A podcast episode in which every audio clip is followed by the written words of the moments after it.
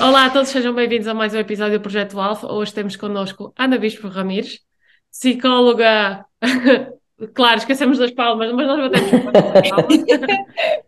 Ana é licenciada em Psicologia e mestre em Psicologia Desportiva, graduou-se em Mental Health in Elite Sports pelo Comitê Olímpico Internacional, integra desde 2017 o Comitê Olímpico Português e é responsável uh, na área da Psicologia Clínica e Desporto.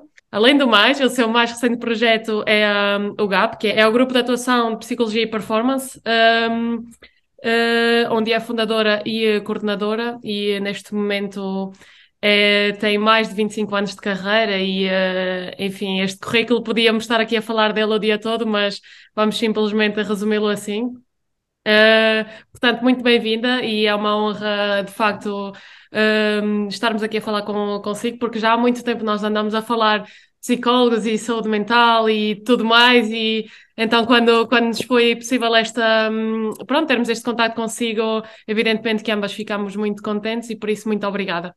Obrigada eu. Uh, portanto, Ana, a nossa primeira pergunta para si é: uh, quando é que um atleta, neste caso, porque estamos a falar de esporte, deve recorrer à ajuda profissional? Um, que, é que, vou, vou, começar já a complicar. Claro, nós que é que queremos entendo, complicações. O que é que entendo por ajuda profissional? É o atleta sentir, por exemplo, que, que não está a conseguir ir além do seu potencial ou que chega okay. um determinado momento em que bloqueia e não consegue fazer okay. aquilo que normalmente conseguiria fazer noutros, noutros contextos, por exemplo. Ok, ok. Então, aquilo que a Jéssica acabou de fazer é dar um excelente exemplo de uma das principais crenças que limita a entrada da psicologia do desporto no contexto. E é de as pessoas lembrarem-se da psicologia apenas como ajuda, porque há um problema. Ok? Uhum. Um, e é engraçado que a Jéssica tenha feito essa, essa expressão, ajuda profissional, que está corretíssima, mas essa é só uma pequenina área da intervenção da psicologia do desporto, não é? A psicologia do desporto é uma disciplina científica, um, tal como as pessoas estão na fisiologia, na fisioterapia, na medicina desportiva, integra muitas vezes o conjunto das sport sciences que dão suporte aos atletas e, em boa verdade, deveria estar desde a formação dos atletas, está bem? Uh, eu sou de psicologia clínica, ou seja, a minha base é psicologia clínica, eu gosto de trabalhar com pessoas. Isso, portanto, só para fazer aqui um enquadramento. Um, ou seja, quando arranca as questões da pandemia, há uma necessidade de criar um grupo que foi o GAP, ou, ou seja, nós já trabalhávamos de forma informal, não é? Uhum. Mas juntámos tipo task force hum, logo nas primeiras duas semanas e produzimos um conjunto de materiais, de manuais, por acaso, muito engraçados, para atletas, treinadores, famílias e até para os psicólogos que estavam no terreno, a dar orientações muito claras sobre como lidar com aquilo que estava a acontecer. E foi muito giro porque eu acho que nem nós tivemos noção do impacto que aquilo ia ter no, no meio, não é? Passou pelo país todo. E a partir daí, este grupo constituiu-se, começou a trabalhar e estes anos de, de pandemia, com não sei como é que foi na Alemanha novamente, não é? Mas em Portugal, com uma, uma, uma instalação pelos mídias de níveis de incerteza elevadíssimos, não é? Um, com as pessoas, a população de base, já com recursos mínimos em termos de literacia emocional claro. e, portanto, a ficarem cada vez piores, não é? Um, o que acontece é que, de facto, houve uma fragilização muito grande e, e uh, questões relacionadas com a ansiedade assumirem uh, ansiedade, depressão por causa do isolamento, assumirem expoentes uh, muito mais preocupantes do que o que se imaginava. Claro. E, portanto, um, eu acho que toda a área da psicologia, em particular, acabou por ser, começar a ser muito solicitada por causa disso. Depois, uh, estávamos assim a tirar a máscara, não é? E antes de tirar a máscara, consegui tirar a máscara, apareceu uma guerra na Europa. E a guerra trouxe uh, instabilidade económica. Novamente, não sei como é que as coisas estão aí. Em Portugal está complicado, não é? Créditos com a habitação, créditos de emprego. E, portanto, é como se o tecido ainda não teve tempo para acalmar e está sempre a ser esticado do ponto de vista dos recursos que nós temos para lidar com a, com a adversidade e com o inesperado, a incerteza, não é? E o tema aqui é que, eh, na realidade, eh, o único recurso que nós podemos ter para lidar com a adversidade, aliás, os únicos dois recursos que nós temos para lidar com a adversidade e com o inesperado, São os nossos recursos internos e a nossa matriz de recursos externos, que são os nossos amigos e a nossa rede social. E se isto não estiver alimentado, ou seja, todas as pessoas, organizações que antes destas crises já tinham isto mais ou menos trabalhado, a seguir estavam mais fortes e sobreviveram bem. Quem não tinha estes recursos foi-se desmontando. Não é? Sem dúvida. Com uma agravante em particular, que eu acho que aí a malta do desporto ficou um bocadinho mais protegida, que é protegida pela vossa prática, que é, uh, sei lá, eu ano passado fui dar uma formação a uma faculdade, aí em Marte, era o terceiro ano da faculdade e era a primeira vez que os alunos estavam a entrar na faculdade. Exato. Okay? Portanto, há três em anos que estavam em casa. Físico. Nada, nada, sem vida académica, sem nada, não é? Sem dúvida. Portanto, eu acho que só daqui a uns 10, 15 anos é que nós vamos perceber a gravidade do impacto da falta de 3D, de corpo, de quente, de calor, uh, que afetou um conjunto de gerações, não é? Ou seja, miudinhos pequeninos, depois ali quem transita do nono para o décimo, quem transita do décimo segundo para a faculdade, ou seja, em Todas cada etapa de desenvolvimento, exatamente, não é? Só daqui a uns anos é que nós vamos perceber isso uh, de facto. Sim, do ponto de vista do desporto, Mariana e Jéssica, e é muito giro, de facto tivemos uma, uma coisa muito engraçada que foi os nossos atletas de facto conseguiram se organizar de uma forma superior, porque lá está, eu acho que têm mais recursos, não é? E Portugal acabou por ter os melhores resultados de sempre em Jogos Olímpicos, seja em matéria de diplomas, seja em matéria de, de medalhas, não é? Que era, ou seja, duplicámos os objetivos, mais do que duplicámos. Isso é muito interessante. Um paísinho como o nosso, com poucos recursos, com temos, debatemos com os recursos, debatemos sempre com as questões dos recursos, não é? Uh, acabámos por conseguir de facto fazer, fazer uma coisa bastante, bastante interessante. Sendo que o próprio cenário dos Jogos Olímpicos, pronto, aquilo parecia mais um Big Brother, não é? Ou seja, imaginem o que é que é os atletas competirem sem público. Sim, nós, isso foi o nosso dia a dia um ano inteiro, foi, sim, sim. foi, foi muito sim. estranho. Porque eu estou eu na Alemanha, mas a Jéssica está em França, também é atleta profissional okay. em França okay. e okay. somos colegas de seleção também, portanto, nós vivemos as duas no exterior, as claro. dificuldades de não vir a casa, de não conseguir estar claro. com a família, essas coisas todas, portanto, nós também. Claro. E sempre também aquela incerteza de agora vais a casa, mas se calhar não vais porque vais dar positivo, então. Exatamente. Sim, sim. E as repercussões com o clube, se o clube aceita sim. que tu vás correr esse risco Claro. Tu podes ir a casa, mas se voltares e não conseguires estar com a equipa, se estiveres positiva, vais claro. ter repercussões no clube, não é? Mesmo que não sejam. A própria forma como o clube lida com isso, não é? Ou seja, como cria esta rede de suporte e esta rede de segurança para os atletas. É perfeitamente fundamental. Na realidade, qualquer pessoa devia fazer este tipo de trabalho, ok? Porque a escola trabalha hard skills, trabalha uh, competências técnicas, a faculdade também, as soft skills, que eu gosto de chamar critical skills, que é aquilo que nos prepara para a vida, para a adversidade, para nos superarmos, para querermos ir atrás das coisas, ninguém nos ensina. Portanto, é uma coisa por tentativa e erro um, e que, do meu ponto de vista, devia estar integrado nas escolas. Neste enquadramento, e para dar uma resposta um, à, à Jéssica, para mim devia estar integrado desde a formação. Depois há modelos diferentes, ou seja, o que é que se podia fazer desde a formação é outra história. E, portanto, deverá estar integrado o mais precocemente na vida do atleta, como qualquer área de desenvolvimento, ok? Porque na realidade é mais um músculo que ele deve desenvolver, sendo que ainda hoje, e se quiser que eu lhe diga, nos meus 25 anos de carreira, se eu tiver tido quatro ou cinco atletas que me tenham procurado nesse registro, é muito. De facto, a grande procura vem quando há crise, quando eu sinto que há, que há um bloqueio, quando eu sinto que as coisas não estão a correr bem. E, e sente que a evolução, sendo nesse momento de crise, é sempre um bocadinho um remendar de, de feridas e, que deveria ser, ter sido um trabalho feito ainda quando antes dessa situação ou uhum. é igualmente eficaz recomeçar nessa altura? Uh, eu acho que é sempre eficaz, não é? Ou seja, é sempre uma boa altura começar, não é? Vou-lhe dar um exemplo. Eu, num contexto de missão olímpica, não conheço de atletas de lado nenhum. Uh, e se eu entendo que o atleta, ou seja, tem, temos atletas que estão preparados, estão-se a preparar há 8, 12 anos para aquele momento, e se eu entendo que há ali uma espécie de um bloqueio, eu consigo, em articulação com ele, tentar desbloquear para que ele tenha a sua melhor performance naquele momento, está bem? Isto é uma intervenção em crise e funciona, está bem? Eu pessoalmente, aqui entre nós, brincando um bocadinho com isto, não gosto muito que funcione, que, uhum. que as pessoas percebam isto, porque às tantas parece tipo pozinhos de para lim pim pim. Claro. Plim, fez magia e sai, sai, uma medalha. E isto não é verdade porque há toda esta componente de treino que é importante, está bem? Ou seja, o que nós queremos é que os atletas em competição não precisem que nós cheguemos lá com pozinhos de para lim pim pim para tentar desbloquear, não é? E aí é que entra a dinâmica de treino.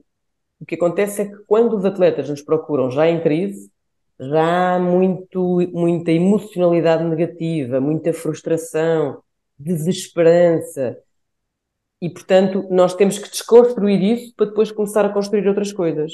Exato. Agora, também pela, pela hum, pouca educação que existe na cabeça dos atletas, eu acho que os atletas são um pouco educados para isto, ou seja, têm pouca literacia nesta área, eles também não se lembram de integrar esta área precocemente, não é? Claro. O ideal é imagine, um, a Jéssica não, não, não começou a ser atleta de handball uh, aos 22 anos de idade sem ter feito um único treino. Começou a desenvolver competências lá atrás. Aqui é a mesmíssima coisa, não é? Ou seja, eu quero que o seu músculo esteja o mais forte e o mais robusto possível quando chega à sua idade madura, não é? Um, e portanto, quando um atleta me entra pelo consultório adentro com um problema para resolver, que é que acontece? É mais motivado, não é? Claro. Depois há dois tipos de fenómenos. Nós resolvemos aquilo muito rápido, o atleta acha que novamente são podinhos de perlim pim pim e desaparece. Exato. E eu, não, e eu não gosto disto, não é? Porque na realidade o que nós temos que entender é que, ok, isto é uma área de treino que eu tenho que integrar e eu tenho que trabalhar, porque eu quero ficar autónomo disto e quero controlar as minhas, o meu futuro, não é? Uhum. O que acontece muito frequentemente é que nós estamos numa sociedade de pastilhas rápidas, uh, em que há muito o discurso de uh, não, não, vais, fica já, vais já marcar não sei quantos golos no fim de semana se trabalhares comigo, e nós não funcionamos assim, não é? Ou seja, isto pega um bocadinho com aquela conversa que nós tivemos antes de começarmos este, quando estávamos a trocar umas ideias.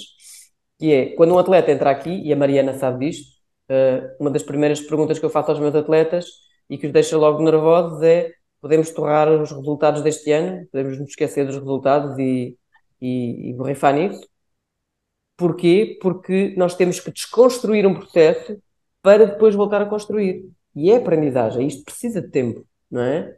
Um, eu fui atleta de handball, uh, neste momento se me, se me atirar com uma bola de handball na minha direção, parto o nariz, não é? porque não tenho capacidade de reação, de coordenação ah, muscular para conseguir fazer a recepção de bola à velocidade que me vai enviar a bola. Porquê? Porque o meu corpo, o meu córtex, não está com essa informação. Portanto, é igual. A parte gira e fascinante é que este músculo funciona como todos os outros. E, portanto, querer que ele reaja assim não vai acontecer. E chega algum momento em que um atleta fica realmente autónomo, como disse, independente sim, e consegue. Sim, sim. Sim? Sim, sim, sim em que deixa de ser necessário e só depois, mais tarde, quando realmente perceber que está a perder essas competências, é que volta a, a, ao trabalho com a psicologia. Mariana, as competências não se perdem uh, se nós as exercitarmos. Exato. A Mariana deixar de ativar um músculo, uh, uh, vou-lhe dar um exemplo muito a par. Se eu repetir para mim 30 vezes, uh, desculpem o português, porque nós, quando falamos connosco próprios, não somos fofinhos também. Sim, sim. Falamos um bocado mal se eu repetir para mim próprio 10 vezes ao dia, eu sou uma merda, sou uma merda, sou uma merda, eu ao final de um tempo vou-me convencer que eu sou uma merda. Se eu aprender com alguém a mudar este autodiscurso para um sítio diferente, mas de repente voltar a ativar este discurso, este músculo vai voltar a ser ativado, não é? Ou seja, o que acontece é que as competências devem ser integradas naquilo depois que é o nosso life, lifestyle e devemos mantê-las, não é? O que é que acontece às vezes, Mariana, é Imagine, Mariana neste momento é atleta num clube uh, na Alemanha. Tem um convite para ir para a Itália. O meu, a minha recomendação é imediatamente ativa o seu psicólogo, faça um trabalho preparatório de transição, porque não precisa de fazer isso sozinha e ele, melhor do que ninguém, vai ajudá-la nesse, nesse processo. Faz a, a, adaptação. Está tudo porreiro. Obrigada. No próximo projeto voltamos a falar. Ok, interessante. Faz sentido. Sim, e uh, muita, muitas vezes nesta questão do desporto, nós achamos que só deve ser indicado para os atletas, pelo menos a ideia geral que assim se tem, pelo menos em Portugal, na minha opinião. Não sei se concorda comigo ou não, mas uh, nós queríamos saber através de si a quem ou qual é que é o público-alvo da psicologia do desporto. Ou seja, dirigentes, treinadores, atletas, toda uma massa que, que esteja à volta. Quase diria, eu quase que diria todos os seres humanos que andem uh, na vertical com, dois, com duas pernas, mas na realidade já tenho colegas a trabalhar com animais. Psicologia animal? Sim, sim, sim, sim. sim. Ou seja, isto para lhe dizer o quê? Uh, obviamente que se nós tivermos um, um enquadramento mais, com maiores níveis de literacia emocional, uh, na realidade é quase como se vocês, atletas, têm o trabalho muito mais facilitado. Aliás, a Jéssica falou da minha especialização em saúde mental pelo Comitê Olímpico Internacional.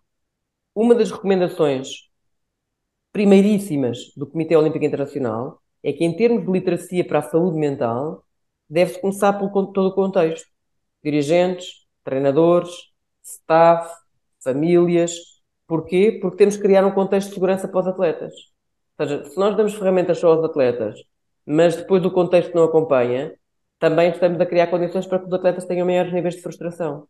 Hum, eu, por exemplo, eu prefiro trabalhar 10 vezes com um treinador do que com um atleta. Porque se eu trabalhar com um treinador, eu estou a, estou a apanhar um plantel, eu trabalho ah. um plantel inteiro. Exato.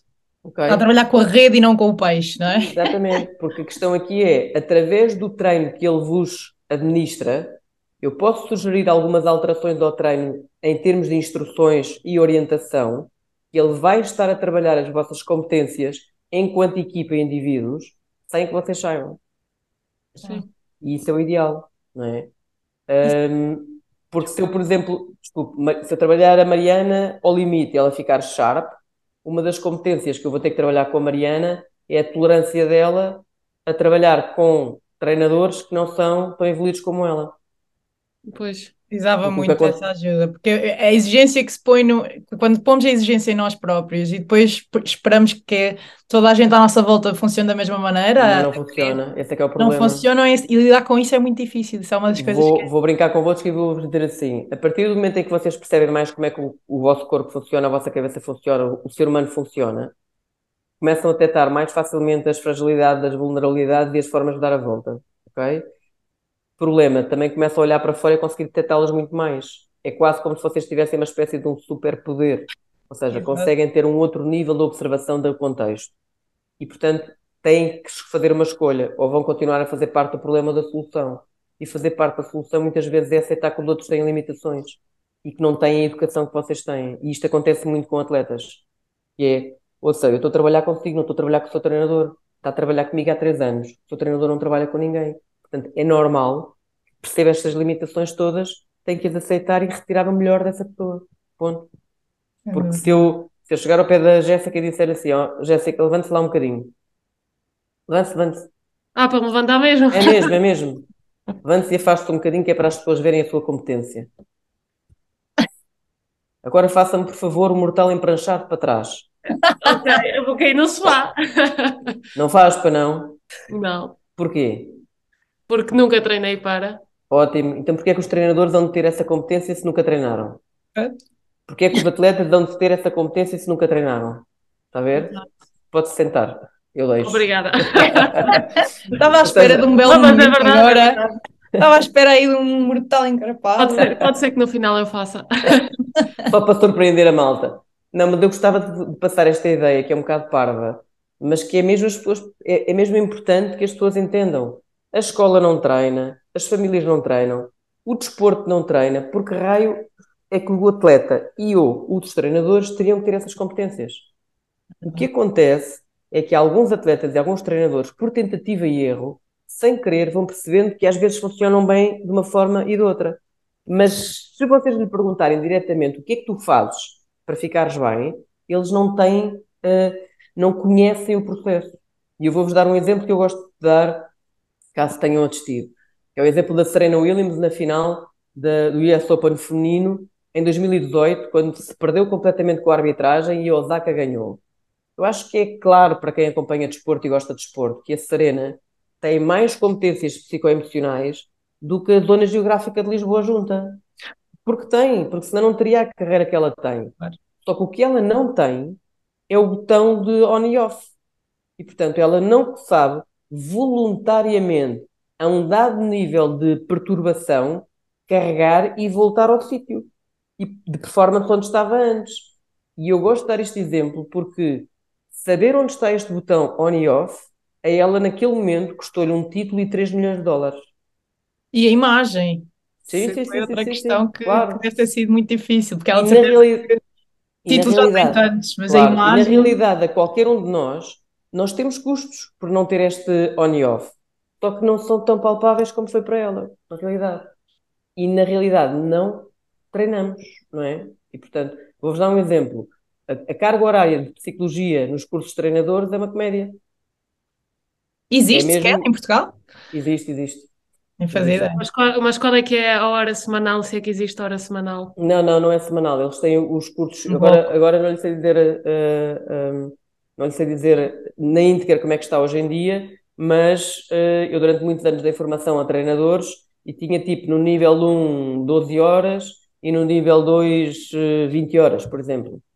Não é nada, não é nada. Já é bom porque sensibiliza, mas não é nada. Sinceramente, no handball acho que não existe sequer. Uh, eu acho que já foi fazer alguma coisa, Mariana. É? Acho que já lá foi fazer umas palestras, não sei quem é que lá está. E o handball está a crescer muito em Portugal. O, uhum. o masculino teve grandes resultados e agora o feminino está a tentar acompanhar.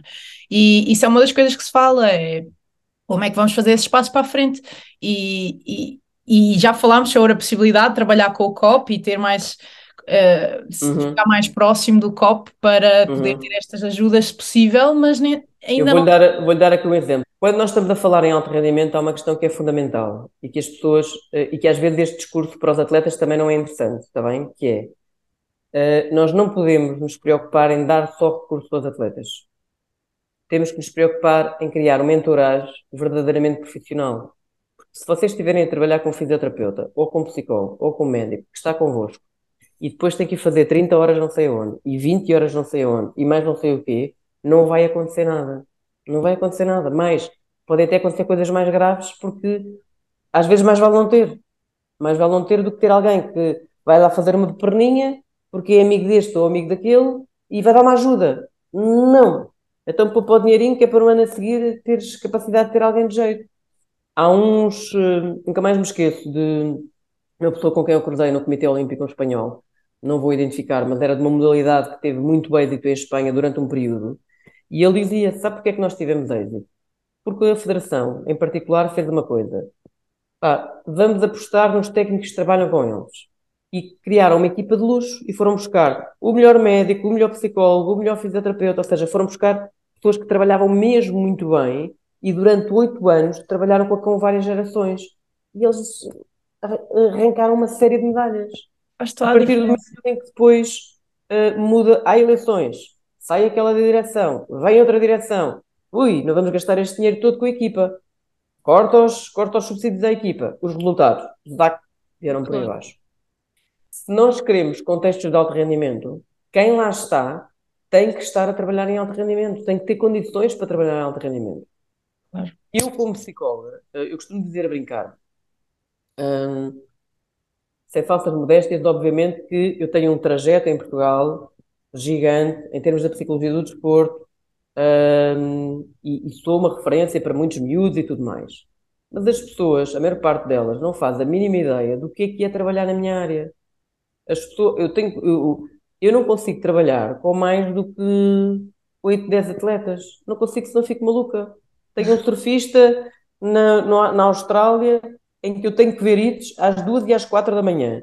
Tenho um tenista que depois está na Colômbia ou no Japão uh, a ter jogos a não sei que horas. Tenho a malta da vela, não sei aonde. Eu tenho que assistir, eu tenho que acompanhar.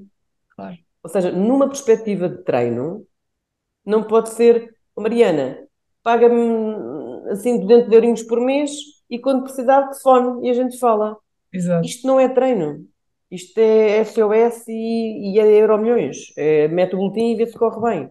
Ah. E, portanto, numa perspectiva de treino, da mesma forma que um treinador não treina 50 macacos, desculpem o português, nós também não, não o podemos fazer. Não é real. Não é real, não é real. Porque eu vejo coisas na competição que os atletas não veem. Vou-lhe dar um exemplo. Que há uns tempos atrás uh, uh, comecei com, com um futebolista profissional no, vi dois jogos. E às tantas virem para ele e disse assim: olha, Eu não sei, eu estou na vida dos jogos, mas em partes do jogo, o jogo está a decorrer daquele lado e eu olho para si e você está assim a olhar para o chão e a seguir a sua vidinha e desconecta-se do jogo. E quando faz este movimento de desconexão, está a ter quebras de concentração. E isto são movimentos involuntários. Se eu não estiver a observar, ele nunca vai ter consciência. Sim, é guarda-redes com um golo. Sim. Nunca vai chegar. E, portanto, nós temos que estar, um, temos que ter capacidade de ir observando, uh, não é sempre, mas observando, para dar feedback específico sobre questões comportamentais que estão relacionadas com competências uh, cognitivas, não é? Uhum. E também faz esse tipo de trabalho em treino ou só em competição? Uh, eu imagino que, treino, não. Imagino não. Para, para, para modalidades uh, individuais que, que, as competições são mais uh, esporádicas, que seja mais difícil esse tipo de. Porque em handball nós temos competição semanal, não é? Às uhum. vezes, duas vezes por uhum. semana. E aí seria mais fácil acompanhar. Durante uma então. fase da minha carreira, Mariana, eu trabalhei integrada em clubes. Uh, hoje em dia eu só faço privado e, portanto, fazendo privado eu não estou em, presente em treino. Impossível, não é?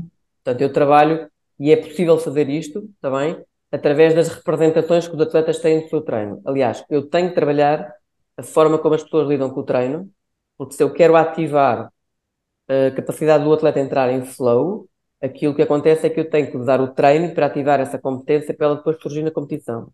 Ok? E por isso é que eu tenho que falar com as pessoas todas as semanas e fazer ajustamentos para ver como é que as coisas acontecem. Sendo que em desporto sénior, hum, a, a Mariana é lateral, não é? A Jéssica é? Guarda-redes. Pronto, imagino que, portanto, que... portanto, à partida eu conseguiria fazer lá o, mortal encarpado, mas pronto. Exatamente. Uh, só não fez que era para não me estragar o exercício. Exatamente, claro, claro, claro. Trabalho em equipa, trabalho em equipa. Não, mas eu ia dizer assim, imagino que, que a Mariana é lateral... Esquerdo. Esquerdo, exatamente. Imagino que a Jéssica também é lateral esquerdo e estão as duas na seleção, está bem? E que eu sou a psicóloga da seleção. Eu estou a trabalhar com a Mariana. A Jéssica veio falar comigo Uh, uh, normalmente não, não é? Pois, pois. Percebe, Mariana? Ou seja, quando nós falamos em desporto profissional, nós temos muito, muito. Se nós percebermos de funcionamento humano, percebemos que não temos acesso aos atletas todos da mesma forma. E, portanto, a forma mais inteligente de aceder é através do treinador. Ok? Sim, porque nunca, vão, nunca vai. Eu, eu sempre tive essa dúvida em relação à A Jéssica não vai ter a mesma confiança comigo teria se, se eu não estivesse a trabalhar consigo, porque vocês competem pelo mesmo lugar. E é Exato. é normal e saudável. Exato. E é possível um, um psicólogo trabalhar com um atleta e, e dirigir-se a um atleta primeiramente e não ser o atleta a vir dirigir-se ao psicólogo ou um atleta nunca vai receber isso de uma maneira positiva? No clube? Sim no, no, quando estamos integrados em clube ou, por exemplo, no, no comitê, eu muitas vezes faço isso. Por exemplo, em missão, eu, eu falo com as pessoas, nem que seja para me apresentar e, e perceberem o que, é que é, o que é que nós estamos ali a fazer, não é? Okay. Quando as pessoas fazem aquilo que entenderem. Exato. Uh, no clube, quando nós observamos treinos, detectamos alguma coisa, podemos puxar. O atleta depois quer agarrar esse tipo de trabalho ou não, é uma questão do, do, do, do próprio atleta e de como a psicologia está enquadrada na, no clube. Eu vou-lhe dar um exemplo. Eu sou de psicologia clínica e de psicologia da performance. No Comitê Olímpico, a minha função é trabalhar performance. Faço despiste clínico, não trabalho com ninguém em clínica. Porquê? Porque eu sei que há estereótipos eh, de é maluquinho da cabeça e trabalho com o psicólogo, que ainda existem, percebe? E, portanto, eu quero que os atletas me conotem a uma área de treino e não a uma área clínica. Portanto, aquilo que eu faço, e, e vou-vos vou dizer, mesmo aqui no meu espaço privado, eu faço o mesmo. Eu trabalhei muitos anos em clínica durante quase 15 anos seguidinhos. Hoje em dia o que eu faço é que se um dos meus clientes tem uma questão clínica que eu percebo que precisa de ser trabalhada rapidamente, ele vai para o meu colega de clínica, faz 4, 5 sessões para resolver essa questão e volta para mim. Nós trabalhamos como equipa dos clientes. Ok? Ou seja, o, aqui neste espaço, no, na minha prática privada, o, o, o cliente não é do psicólogo, é da equipa ok? E temos psicólogos com diferentes especialidades e, portanto, cada vez que detectamos uma necessidade onde um colega nosso é mais especialista do que eu, ele entra em ação. Eu acho que isto é a forma mais simples de nós colocarmos esta questão como sendo uma questão médica. Portanto, nós vamos ver o médico, vamos ver o, uhum. por exemplo, entramos na, na, nas urgências e o médico vai nos reencaminhar para a área X e aquilo uhum, que você está é a descrever é, é exatamente é a mesma coisa. E uh, é a questão que as pessoas, como você referiu também, é, as pessoas têm sempre este estigma de, de achar que a pessoa que vai ao psicólogo é maluquinha. Uhum. Uh, mas como é que nós podemos então uh, fazer com que este estigma seja abatido? Ou se calhar explicar isto de uma forma que não, que não pareça assim tão má, má, má para a sociedade? Uhum. duas questões. Estou muito rapidamente voltando aqui atrás, Jéssica, porque eu acho também importante as pessoas perceberem, mesmo dentro da área clínica, eu não posso trabalhar com todas as questões. Uh, trabalhar com uma pessoa que tem uma perturbação de comportamento alimentar, trabalhar com uma pessoa que tem, um, tem uma perturbação de ansiedade, trabalhar com uma pessoa que tem uh, questões de sono, ou seja, que tem um problema de adições. Há níveis, há especializações, há colegas especialistas, não é? E nós temos que ter a certeza que o psicólogo com quem nós estamos a trabalhar tem a assertividade e a segurança de poder-nos dizer isto não é para mim, vou encaminhá-lo para um colega meu está bem? E isso nem sempre acontece e é um problema, está bem? Portanto, quem procura ajuda de psicologia deve-se documentar para que, de facto, a pessoa com que vai trabalhar tenha as ferramentas para dar resposta àquilo que tem, ok? Este é um tema. Depois dessa questão que a Jéssica está a dizer, Jéssica, eu acho acima de tudo que eu sou uma educadora, está bem? Fui professora de faculdade durante muitos anos, com os meus clientes sou uma educadora e quando entrei para o Comitê Olímpico a primeira coisa que eu lancei como desafio foi lançar o programa Top Performance, que é um programa de formação para fora. Portanto, eu acho que a, a, a informação permite que as pessoas tomem decisões. E por isso é que eu lhe estava a dizer a questão de a responsabilidade da contratação é uh, de quem contrata, não é? Da pessoa, do profissional que vai para lá. Mas se eu, se eu quero reclamar com isso, eu tenho que lhes dar a informação primeiro. E, portanto, nós, mais ou menos há 5, 6 anos, que andamos de ajudar as pessoas a perceber o que é que é a psicologia do desporto, o que é que é o coaching, o que é que é o, ou seja, tudo e mais um par de botas que anda por aí, o que é que é um psicólogo clínico, o que é que é um psicólogo do desporto, qual é que é o nível de experiência do psicólogo, deve ter supervisão ou não, ou seja, todos os layers que existem e que as pessoas devem saber quando vão fazer a contratação. Sem dúvida. Já agora que estamos neste tema, uh, falou da questão do coaching. Uh, uhum. Quer-nos explicar um bocadinho a diferença entre um psicólogo, um mental coach, fazer coaching, todas estas áreas que acho que hoje em dia em Portugal ainda existe uh, uhum. muita confusão e é importante esclarecer. Boa. uma boa pergunta e, e pertinente. Então, o coaching tal como a programação neurolinguística, tal como, sei lá, são ferramentas, tipo esta caneta, que foram extraídas de um corpo científico que se chama psicologia. Ok? Desde sempre que os psicólogos atuaram técnicas que alguém um dia se lembrou de juntar, pôr um rótulo e dizer isto é coaching. Ok? Vou-vos dar um exemplo. Inteligência emocional já estava a ser estudada há mais de 30 anos nas universidades por um senhor que se chama Peter Salovey, uh, até que um dia um senhor chamado Goldman pensou: Ah, isto é giro para as empresas. Então vou-lhe pôr um pack, vou-lhe chamar inteligência emocional e vou vender isto. E se vocês perguntarem quem é que é o pai da inteligência emocional, toda a gente vos vai dizer que é o Goldman e não o Salovey. Ok? E portanto, isto para vos dizer o quê? O risco de formarmos pessoas em ferramentas e não numa disciplina científica, é que incorremos em ter práticas que podem ser graves do ponto de vista da saúde mental. É dizer, se eu estiver a ser muito confusa, depois digam-me, está bem? Se isto for um prego, tá? E for um prego de madeira, se eu o enfiar em cortiça, uh, num cobertor, em metal, uh, em vidro, eu vou fazer as neiras. Vou danificar o material ok? Porquê? Porque o prego não serve para aquilo. E, portanto, nem todas as estruturas de personalidade suportam o coaching uh, e as pessoas que fazem coaching sem terem formação específica em psicologia percebem muito pouco um, o funcionamento humano nos seus diferentes layers, nomeadamente na disfunção. E, portanto, um dos problemas graves que está a acontecer é que potenciam um, doença e não saúde mental. Ok? Porque na realidade interessa-lhes retirar resultados rapidamente Um, e o discurso de se começares a trabalhar comigo em 8 ou 10 sessões isso vais, vais explodir e vais estar muito melhor, em boa verdade os atletas gostam de ouvir isto, ok? Claro. Mas não é assim que se trabalha e, portanto, uh, na realidade temos tido cada vez mais queixas de práticas fraudulentas, de práticas complicadas, todas associadas ao coaching, que, não tem, que são pessoas que vêm da área das vendas, vêm da área da gestão, vêm da área da economia, ou seja, pessoas que de alguma forma, não tendo sucesso nas suas carreiras, de repente uh, iluminam-se e acham que podem ajudar a carreira dos outros.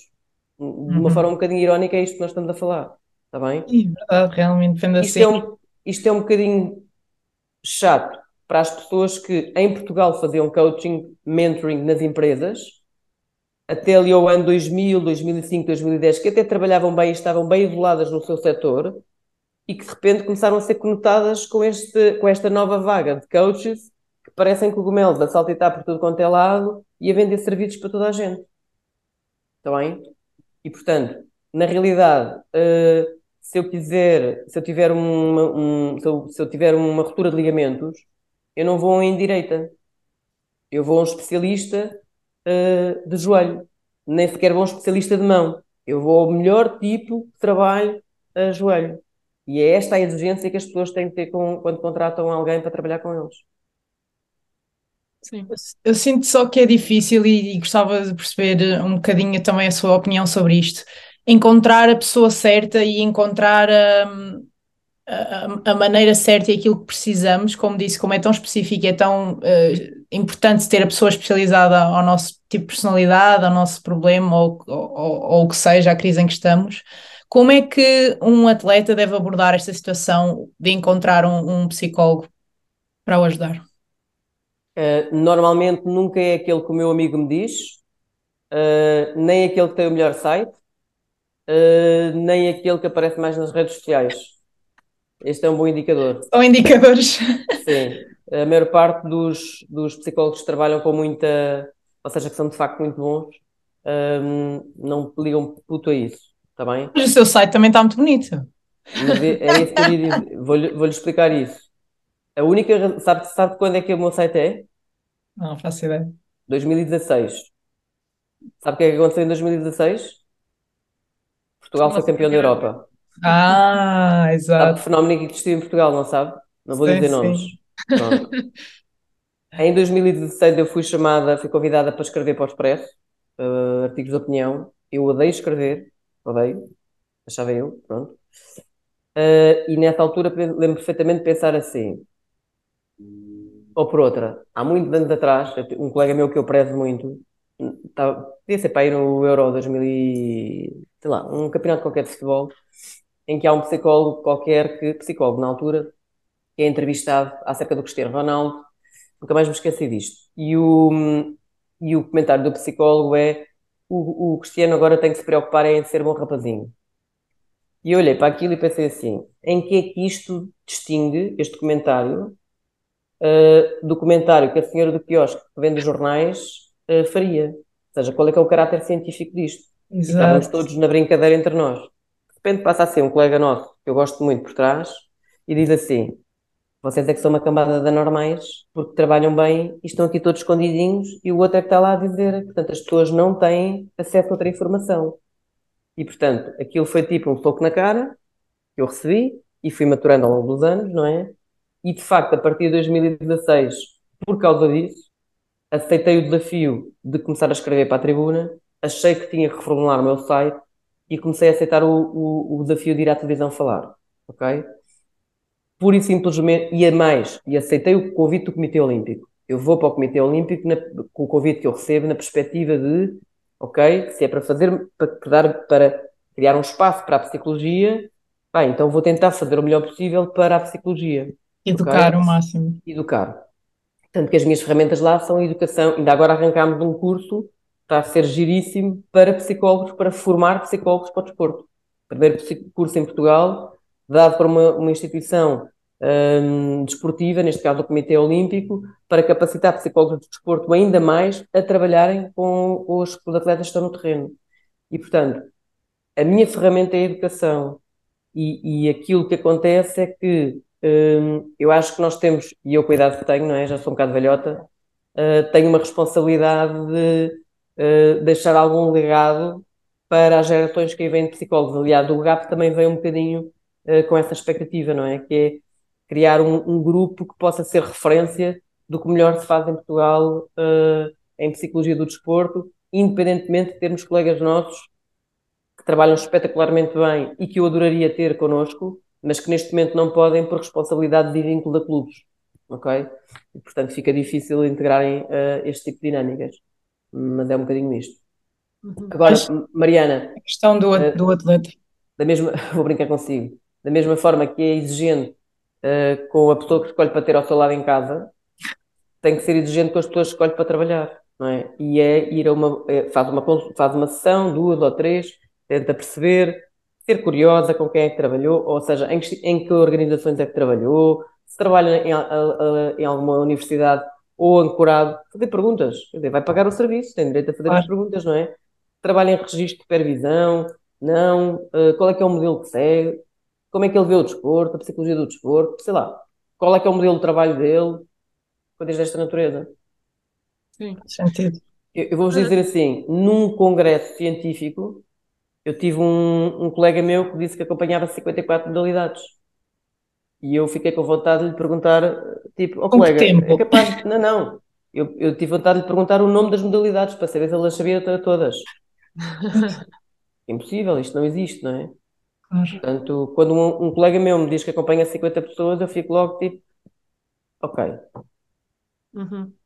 E uh, quantas, quantas sessões semanais? Ou uh, eu acho que isso de, pronto, no seu caso, se calhar depende naquilo que o atleta necessita e uh, naquilo que Depende dos modelos de intervenção, Jéssica. Ok, mas nunca, em média... do, nunca menos do que uma vez por semana. E no máximo? Todos os dias. Ok. Imagina Porque... que a Jéssica vai para um campeonato da Europa. Sim. Eu vou querer falar consigo todos os dias. Ok. Mas durante um ano inteiro você vai querer falar comigo todos os dias ou só na reta final da preparação? Não, não, não, não. Eu vou querer falar consigo uma vez por semana nos tempos normais e quando há momentos mais específicos onde temos que afinar o seu desempenho de forma rigorosa. Vamos fazer coisas mais incisivas. Ok. Sim, porque isto é uma coisa que tanto eu e a Mariana conversamos, que é esta questão de nós, eh, pronto, nós treinamos muito o corpo, porque aquilo que nós, é a nossa ferramenta de trabalho, e muitas vezes esquecemos de treinar um bocadinho a cabeça. Claro. E, uh, e pronto, até há pessoas hoje em dia que, que se calhar vão ao psicólogo uma vez por semana, duas uhum. em duas semanas, e, e provavelmente o músculo daqui é que precisa trabalhar mais do que o músculo, os músculos. Não, do... o, problema, o problema tem a ver com isso, uh, Jéssica, é que imagine, em duas semanas de trabalho seu, já se passou tanta informação, tanta informação, tanta informação, que uh, a Jéssica está a trabalhar coisas que eu não quero que trabalhe, treine. Eu quero desativá-las, e portanto eu tenho que ter essa informação para ajudar, está bem? Se, se a Jéssica for para um campeonato da Europa e fizer dois treinos que são uma caca, o seu selecionador vai olhar para si e vai pensar assim: hum, se calhar não. não são, exatamente, e portanto, não são contextos para estarmos a brincar, percebe? E portanto, enquanto estamos a trabalhar, eu vou querer estar presente nesse contexto para fazer pequenos afinos consigo e poder dar sugestões de melhoria. Uhum. E sabendo que isto é, é, tudo tão específico ao atleta e tão específico ao momento. Constante, desculpe, Mariana. Por isso é que não se consegue ter muita gente ao mesmo tempo, está a ver? Claro. É impossível. Tem 54 não... modalidades ao mesmo tempo. não há horas do dia suficientes. Sim. Diga, Mariana. Mas, sabendo então que é tão específico ao atleta, é um momento em que, que se, o contexto e tudo mais, um, eu percebo que é uma pergunta difícil, mas Uh, existe alguma, para atletas que não têm a possibilidade de trabalhar com um psicólogo, que sabemos que são muitos, e, e o nosso objetivo deste projeto é também esse, dar o máximo de ferramentas que consigamos para aqueles uhum. que não têm possibilidades. Um, quais são as coisas uh, que um atleta deve ter mais atenção e, e, tentar corrigir no seu dia a dia numa maneira, de uma maneira geral? Como posso dizer? Uh, há livros que vocês já podem ir adquirindo, está bem? Há plataformas que têm cursos básicos para começar a criar uma sensibilidade para as coisas. Por exemplo, acho que o, o Hub da, do Barcelona tem coisas giras, ok? São cursos introdutórios. Para que é que aquilo serve? Tem um conjunto de informação concentrada que vocês não têm que ir tanto à procura, para terem uma, uhum. uma, sensibilidade maior para uma área em particular. Tem de nutrição, tem de fisioterapia, tem de preparação física, tem de várias áreas. mas dava-vos um primeiro contacto para vocês perceberem um bocadinho como é que as coisas funcionam.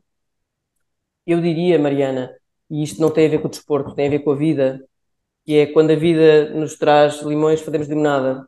E este é um princípio fundamental, que é, na adversidade, o músculo que nós temos que trabalhar é ok, o que é que eu tenho aqui, o que é, o que, é que isto, o que é que eu posso melhorar aqui? Ou seja, isto está a mexer comigo, está-me a chatear, está-me a... como é que eu consigo dar a volta a isto? Não é? E se eu estou no contexto, imagina, a Jéssica tem um problema com o atleta A, a Mariana está no mesmo contexto, mas não tem. Eu tenho informação na Mariana, vou olhar para a Mariana e vou perceber como é que a Mariana interfere com esta minha colega, perdão, interfere com esta minha colega para as coisas correrem bem que eu não estou a fazer tão bem, não é? Acima de tudo, é querermos fazer sempre parte da solução e não uh, do problema, está bem? Mas aí vamos. Uh, estamos quase na nossa hora e ficaríamos aqui mais três horas a falar sobre isto. Pois, é Uma muito agradável coisas... falar consigo, depois ficamos aqui. Uma das coisas que eu acho que nos falta muito é sentido de comunidade e de tribo. Tá claro. Que a mim o handball me deu. Que é, se a Jéssica tiver um problema, eu tenho um problema, porque ela está na minha baliza. E portanto eu tenho que me querer envolver e a maior parte das pessoas está-se a borrifar para as pessoas que estão à volta. E isto não pode ser, não é? Ou seja, vou-vos dar um exemplo muito parvo, parvo para terminar. Durante a pandemia, coitadinho do meu vizinho, estava com Covid e eu comprava-lhe iogurtinhos para levar iogurtinhos. Passou o raio da pandemia, baixou o nível de medo e eu sou preciso de um pontapé no cão do vizinho que me está a chatear. Ou seja, esqueço-me que o grupo me protege, não é? E que o grupo é, lá está, um daquele, nós temos dois fatores de proteção, as minhas ferramentas internas, mas também a qualidade das relações que eu tenho à minha volta. E, portanto, se eu não invisto nas relações que eu tenho à minha volta, não vai acontecer nada. Ok? E este é um problema que nós hoje em dia temos de sociedade, que é achamos que não precisamos dos outros para nada, e isto é um perfeito disparate. E, e os guarda-redes uh, são quem. Eu, eu tenho um carinho especial por guarda-redes, gosto de trabalhar com guarda-redes, um, Trabalhou com o Rui Patrício, não foi? Sim, sim. Cinco anos.